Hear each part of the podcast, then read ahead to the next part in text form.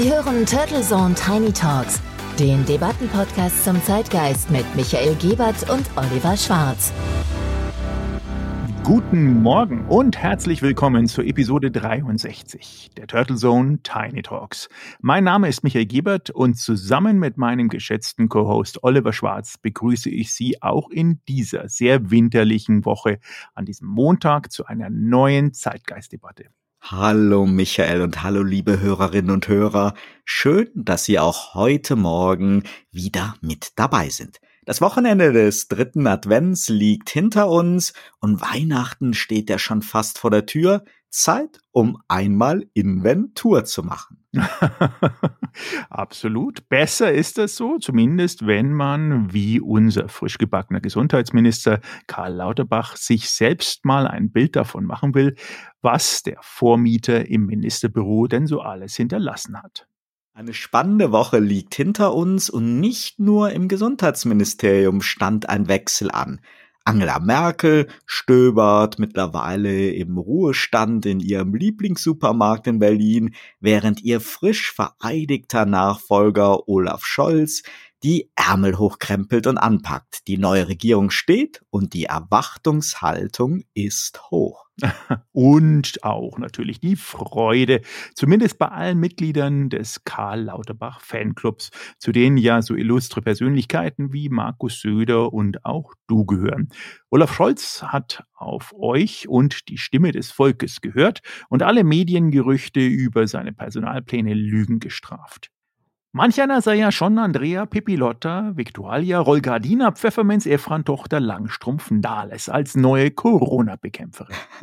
Ja, da hat der geschätzte Kollege Markus Lanz die ganze Nation zum Narren gehalten. Und Olaf Scholz und Lars Klingbeil haben es in der Tat spannend gemacht, bis der damalige, ja dann noch Kanzleranwärter Scholz letzten Montag gut drei Stunden nach unserer letzten Episode die freudige Bombe hat platzen lassen. Und deshalb haben sich, anders kann man das gar nicht sagen, bestimmt die meisten Bürgerinnen und Bürger dieses Landes gewünscht, dass der nächste Gesundheitsminister vom Fach ist, das wirklich gut kann und dass er Karl Lauterbach heißt. Er wird es. Wow, ein Moment, den man so schnell nicht vergisst. Ja. Er wird es. Ja, irgendwie in der Liga zwischen dieser Gänsehaut-Moment-Atmosphäre, Mauerfall und Mondlandung.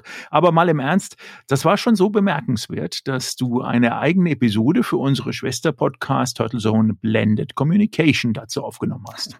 Nein, ganz so ist es nicht. Aber ich habe in der jüngsten Episode von Turtle Zone Blended Communication über Kommunikationsdramaturgie gesprochen und die Kommunikationsstrategie von Olaf Scholz und Lars Klingbeil dafür als Aufhänger genommen.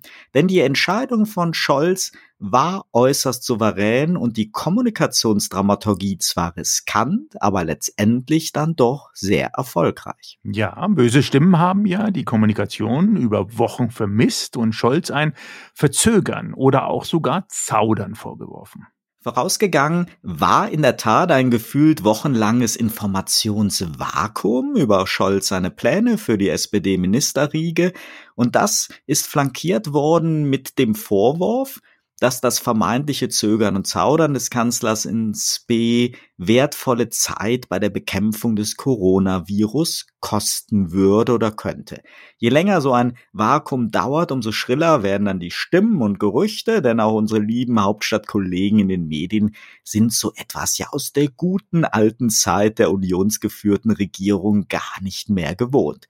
Die Personalie des künftigen Gesundheitsministers stand immer zentraler in der öffentlichen Debatte so dass kein Interview und keine Talkshow ohne Fragen oder Gerüchte und Spekulationen zu dieser mit Spannung erwarteten Personalentscheidung auskam. Und fast alle rechneten in der Tat damit, dass Lauterbach aus allen möglichen Gründen der Parteilogik, Quoten und Proports keine echte Chance hätte und Olaf Scholz, dieser in allen Parteien etablierte Postenverteilmethodik folgen würde.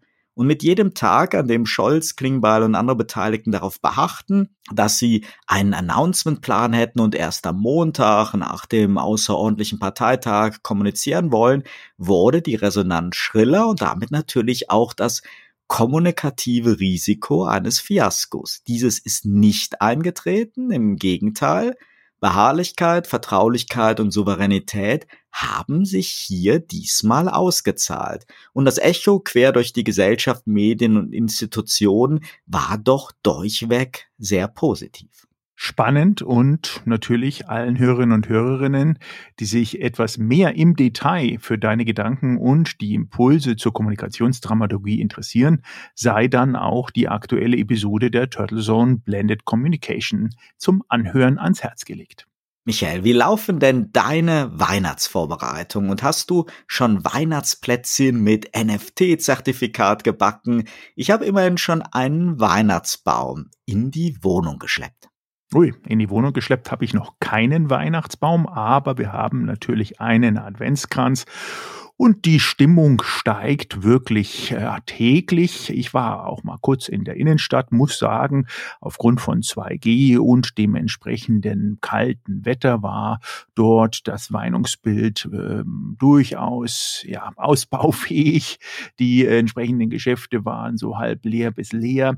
Allerdings ähm, war auszumachen, dass zumindest die, ich weiß gar nicht, wie das ist, einzelnen Mandelverkaufsstände belagert waren und die Leute krampfhaft versucht haben, da eine gewisse Weihnachtsmarktstimmung zumindest durch den Mandelkonsum hervorzurufen. NFT-mäßig, ja, die letzte Woche war wieder mal spannend. Der ein oder andere mag da sich erinnern. Wir hatten ja darüber schon mal gesprochen, Tokenisierung und dieses neuartige Phänomen der Non-Fungible Tokens. Letzte Woche deswegen auch wieder bemerkenswert, weil einer dieser Serien, die sogenannten Crypto-Punks, ähm, haben wieder neue Verkaufsrekorde geschlagen für mich auch immer wieder ja nicht so ganz zu begreifen, aber Kunst hat da so ihre eigene Dramaturgie. Letzte Woche 10,3 Millionen US-Dollar für einen CryptoPunk, der gerade mal ja unter einem Cent wert war im Jahre 2017. Das nenne ich mal eine Steigerungsrate. Und so Marketing-Genies und laute Persönlichkeiten wie ein Gary Vaynerchuk in den USA hat auch äh, vor ein paar Monaten im Sommer noch für 3,6 Millionen zugeschlagen und die Leute haben gedacht, um Gottes Willen, jetzt haben ihn wirklich alle guten Geister verlassen. Jetzt mit 10,3 Millionen aktueller Höchststand zeigt sich, vielleicht war da sein Händchen doch nicht so schlecht. Apropos Weihnachtsplätzchen, denn deine Schildkrötenplätzchen, die du ja traditionell jedes Jahr vor Weihnachten backst, sind wohl auch schon innerhalb von deiner Metabolic Restart Challenge zum Opfer gefallen. Oh, gutes Thema. In der Tat habe ich dieses Jahr bislang weder einen Glühwein gehabt, noch Printen, Lebkuchen oder Plätzchen. Ich war auch nicht auf einem Weihnachtsmarkt. In Karlsruhe ist der schon abgebaut. In Ettlingen, wo wir unser Studio haben, ist er gar nicht erst aufgebaut worden. Da gibt's nur einen einsamen Lebkuchenwagen auf dem Parkplatz vom Realsupermarkt. Da kommt natürlich wenig Stimmung auf. Aber vielleicht mache ich doch noch am vierten Advent so eine exklusive Back Session. Ich werde dann in unserer nächsten Episode davon berichten, ob mir das zuckerfreie Keto-Rezept gelungen ist. Ja, hoffentlich sind dir da nicht die Plätzchen in Staubform sozusagen wieder ins Gesicht zurückgeschnalzt. Denn Backen und Zucker sind ja doch irgendwie sowas wie eineiige Zwillinge die lassen sich dann auch wirklich schwer voneinander trennen. Dazu noch ein bisschen Sahne und viel Mehl. Aber so ist es halt in dieser wunderbaren Zeit um die Weihnachtszeit herum. Und ein wenig Sünde darf da schon erlaubt sein. Wohl wahr, was aber spannend ist, dass schon diese zehn Tage Stoffwechselkur und ein bewusster Verzicht auf Zucker, was ja heutzutage selbst bei herzhaften Gerichten immer schwieriger wird zu vermeiden, überall ist ja Zucker drin, ja, dass das den Geschmackssinn schon massiv sensibilisiert hat. Jetzt nach rund drei Wochen kommen mir schon die kleinsten Mengen an Zucker äußerst süß vor. Und bei den Schildkrötenplätzchen könnte also die Gefahr bestehen, wenn ich mich nicht extrem eng an das traditionelle Familienrezept halte und so meinem frisch sensibilisierten neuen Geschmackssinn folge, dass dann alle Mitmenschen doch eher enttäuscht sein werden.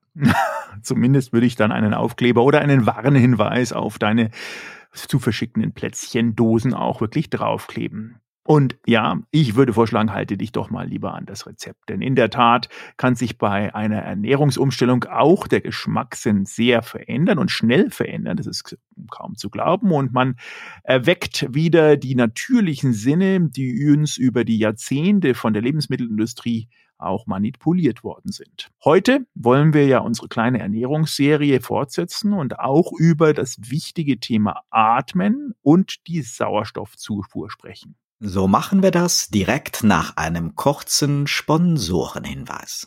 Dieser Podcast wird Ihnen präsentiert von Visual Communications Experts. Wir bringen Sie auf Sendung. Video, Livestreaming, Webinare und Podcasts. Ihre Experten für Audio und Video in der Unternehmenskommunikation. Weitere Informationen unter www.visual-communications-experts.com. Sie hören Turtlesohn Tiny Talks und Teil 4 unserer fünfteiligen Miniserie rund um Gesundheit und Ernährung.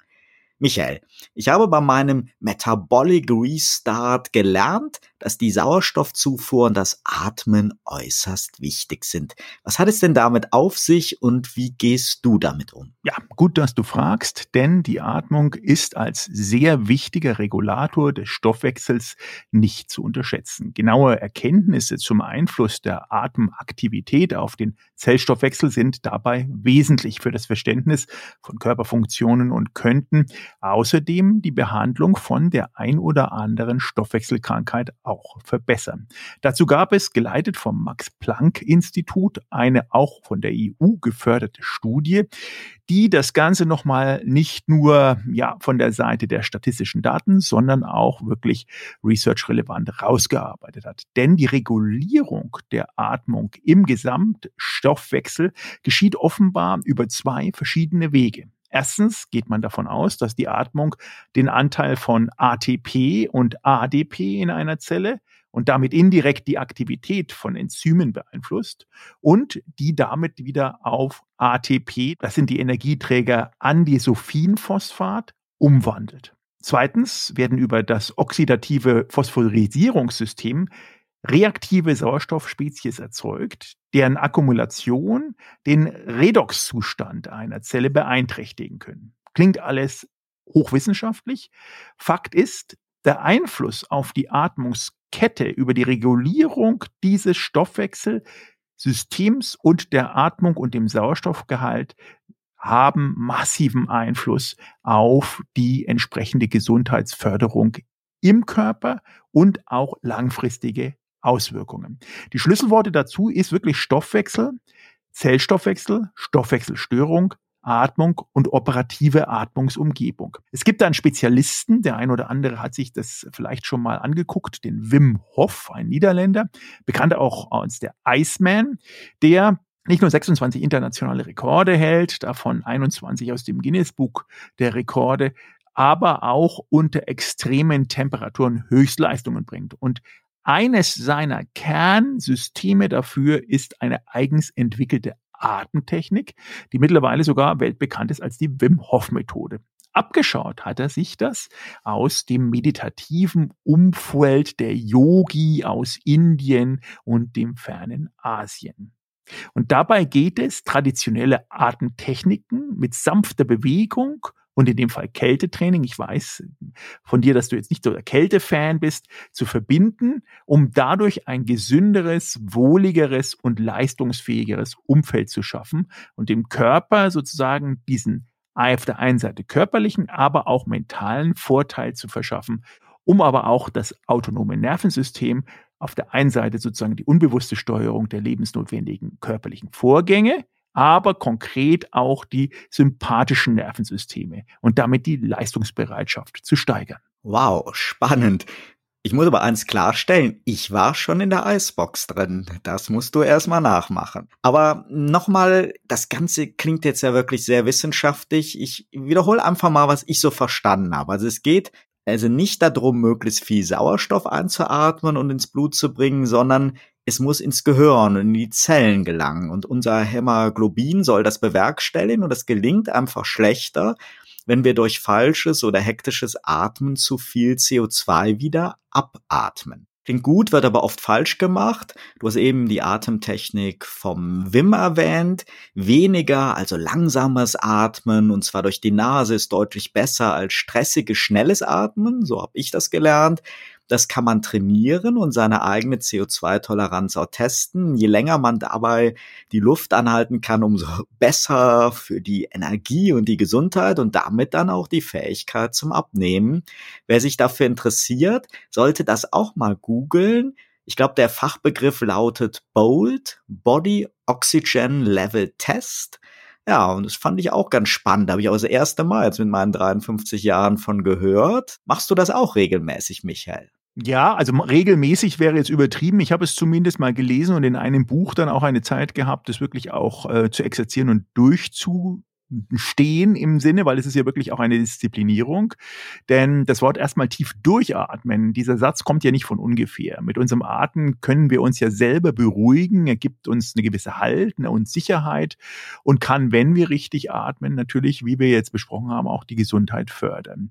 Denn wenn wir einatmen, strömt ja Luft über den Mund, in dem Fall präferiert über die Nase, in unseren Körper, genauer gesagt in die Lungen. Und diese 12 bis 15 Atemzüge machen Erwachsene in der Minute wenn sie sich in der Ruhe befinden. Bei sportlichen Anstrengungen kann das schon mal hochgehen bei so 40 bis 60 Atemzüge. Das ist dann dieses schnelle Atmen, was in dem Fall, in, in diesem Zusammenhang nicht unbedingt sinnstiftend ist. Dieser lebenswichtige Gasaustausch, der dort stattfindet, das sozusagen Ausatmen, die verbrauchte kohlendioxidreiche Luft in die Umwelt wieder abgibt, ist im Endeffekt nichts anderes als der Körper ständig Sauerstoff zur Energiegewinnung in den Zellen benötigt. Und gleichzeitig gleichzeitig muss das entstehende Abfallprodukt Kohlendioxid ja abtransportiert werden. Wenn wir es jetzt schaffen, durch das Anhalten von Atem, sprich Sauerstoff, diese Speicher zu strapazieren, ist wie ein Training sozusagen der Speicher, dann werden wir zukünftig letztendlich mehr Sauerstoff ansetzen, einspeichern können und somit die Zellen aktiver gestalten. Das ist sozusagen der Effekt von der Bold-Methode, von der du gesprochen hast. Und Ganz klar ist, Untrainierte sollten das nicht machen. Das ist ein langsames Herantasten, denn der Atem wird ja, wie einiges bei uns, wie zum Beispiel Verdauung und Herzschlag, ja automatisch gesteuert. Insofern ist es das, was ich eingangs erwähnt hat, ja auch eine Umstellung, die trainiert werden muss. Wir wollen auf gar keinen Fall jetzt provozieren, dass vielleicht der ein oder andere Hörer zu lange die Luft hält und das dann halt noch schlimme Folgen haben kann. Aber insgesamt wirklich immer wieder spannend zu sehen, wie das alles zusammenhängt. Und es ist eben nicht einfach damit getan, mal für ein paar Tage auf das eine oder andere zu verzichten, sondern es kommt wirklich darauf an, dass man insgesamt ja sich bewusster wird, die Zusammenhänge versteht und in dem Zusammenhang stehen jetzt ja natürlich auch die Festtage vor uns. Normalerweise für viele Menschen ja eine wahre Kalorienschlacht und eine Höchstleistungsanforderung an unseren Körper. Und ich würde vorschlagen, Michael, wenn du da auch Spaß dran hast, dass wir in unserer nächsten Episode, der letzten vor Weihnachten und dem Abschluss unserer kleinen Ernährungs- und Gesundheitsreihe, dann mal ein paar unserer Lieblingsrezepte für ein super leckeres, aber auch gesundes Weihnachts- und Festtagsmahl vorstellen und austauschen. Das ist eine super Idee, quasi die ganz Deluxe, ganz klar Richtung Gesundheit. Denn wir wissen ja gerade in stressigen Situationen ist es wichtig, einfach auch mal tief ein- und ausatmen zu können, um dann Sauerstoff, Energie und unser Nervensystem wieder runterfahren zu können. In diesem Sinne wünsche ich natürlich unseren Zuhörerinnen und Zuhörern diese bewusst tiefen Atemzüge einfach mal auszuprobieren, um dann sofort zu mehr Ruhe und Besonnenheit in gerade diesen Festtagen zu kommen. Turtle Zone Tiny Talks, der Debattenpodcast mit Michael Gebert und Oliver Schwarz. Immer zum Wochenstart auf allen Podcast-Plattformen und auf turtlezone.de.